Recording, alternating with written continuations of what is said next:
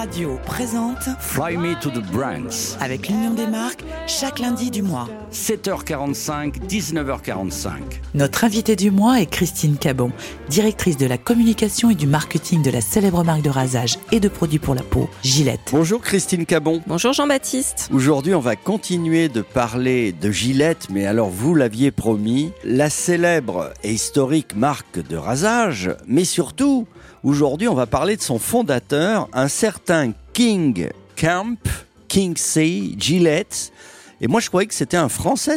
Ça sonne tellement français, Monsieur Gillette. Alors Gillette, c'est un patronyme français et les ancêtres de notre fondateur euh, étaient en fait des Huguenots qui ont dû quitter la France pendant les guerres de religion, Ah. s'installer en Angleterre puis émigrer aux États-Unis et c'est aux États-Unis qu'il a finalement euh, fait fortune. Des entrepreneurs, des entreprenants, je le sens. Tout commence à Boston, en Amérique, en 1901.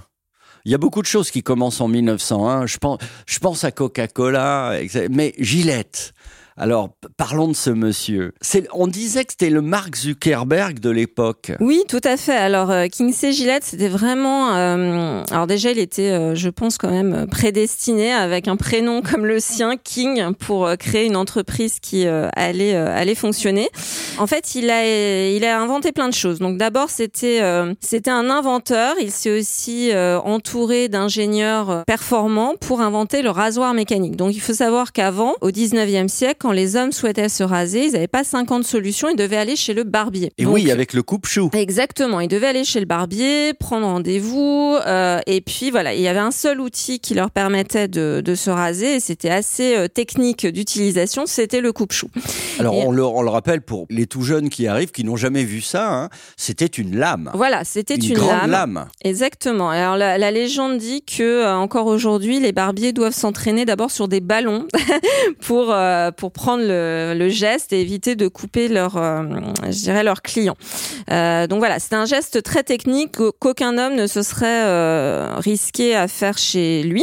Et en fait, l'intuition euh, de euh, Kingsley Gillette, ça a été de se dire et si on amenait ça à la maison? Et donc, il a créé ce rasoir euh, mécanique qu'on trouve encore hein, sur le marché, qui est Alors, le rasoir de sûreté. Il est là, hein, il est là parce que vous avez créé une marque King Gillette pour euh, les gens qui aiment le côté vintage, comme comme nous chez Croner, le côté heritage.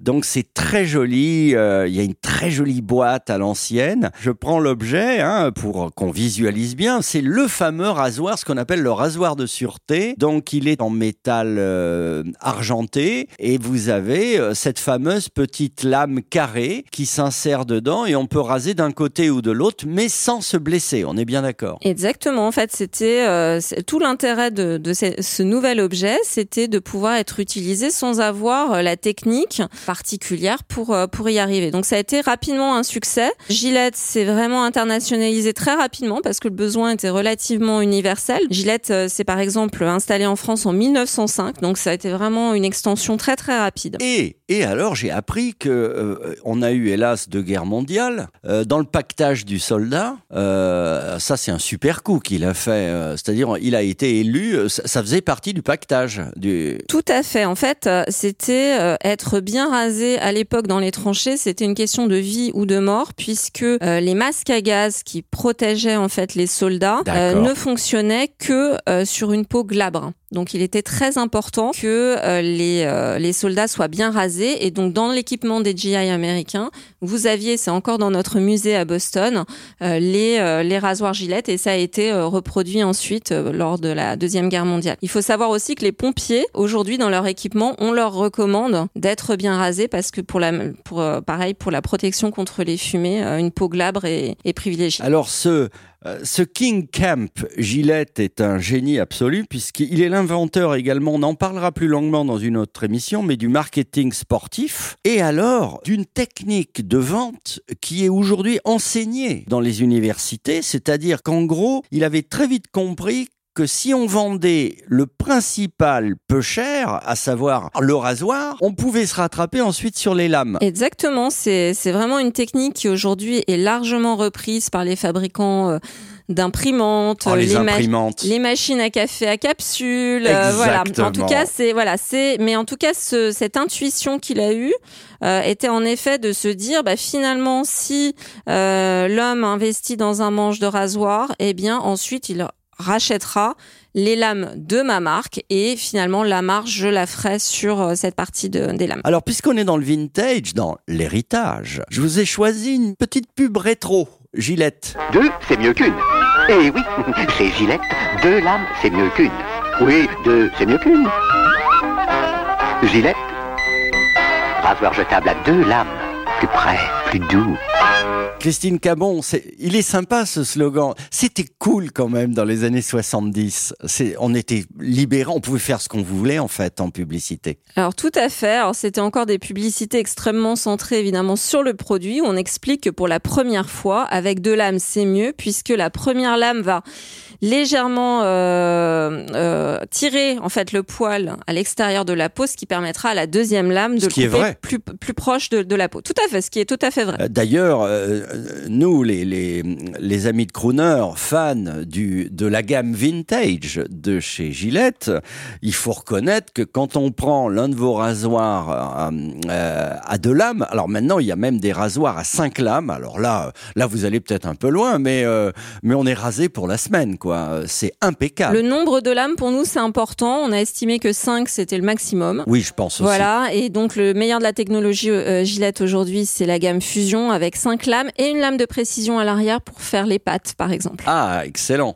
Et puis là encore, je crois que dans ces nouvelles gammes, euh, nous a- le, on peut garder le rasoir et on change le bloc de lame. Exactement. En fait, le, le manche euh, de rasoir peut être gardé réellement euh, des, des années et euh, vous changez euh, votre lame quand euh, vous estimez que qu'elle est usée. J'étais en train de me dire, on est bien placé là. Il est 7 heures, euh, on est entre 7h45 et 8h. Euh, je suis sûr qu'il y a plein d'auditeurs qui se rasent en nous écoutant. On va leur donner euh, envie, c'est vachement bien. Ce King Say Gillette, King Cam Gillette, il nous a inspiré sur tous les principes qu'on vient d'énoncer, mais il paraît que c'était un homme à phrases. Il a quelques phrases célèbres. Est-ce que vous auriez, vous pourriez nous donner un peu de prose ou de poésie avant de nous quitter? Avec plaisir. Il a notamment dit We'll stop making razor blades when we can't keep them making them better. Donc en fait l'idée c'est qu'on va continuer à innover. En fait c'est vraiment euh, la raison pour laquelle on a encore un centre de R&D euh, extrêmement développé euh, en Angleterre, un autre à Boston, qui nous permettent en fait d'améliorer à chaque fois un peu plus chaque détail.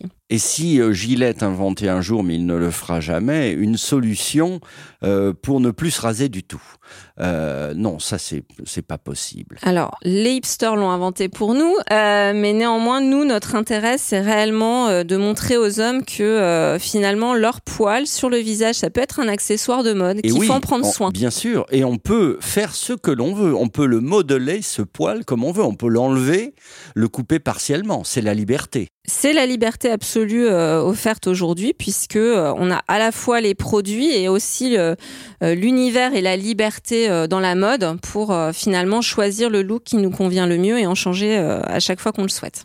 Alors, pour en revenir aux dames qui, elles, se passeraient bien, euh, et encore, c'est peut-être à discuter de pilosité, euh, on écoute, euh, je vois les jolis produits Vénus euh, posés sur la table pour le public féminin.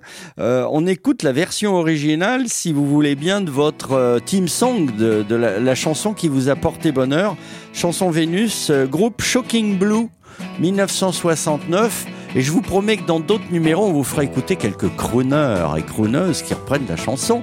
À lundi prochain, Christine Cabon. À Merci. lundi. Merci.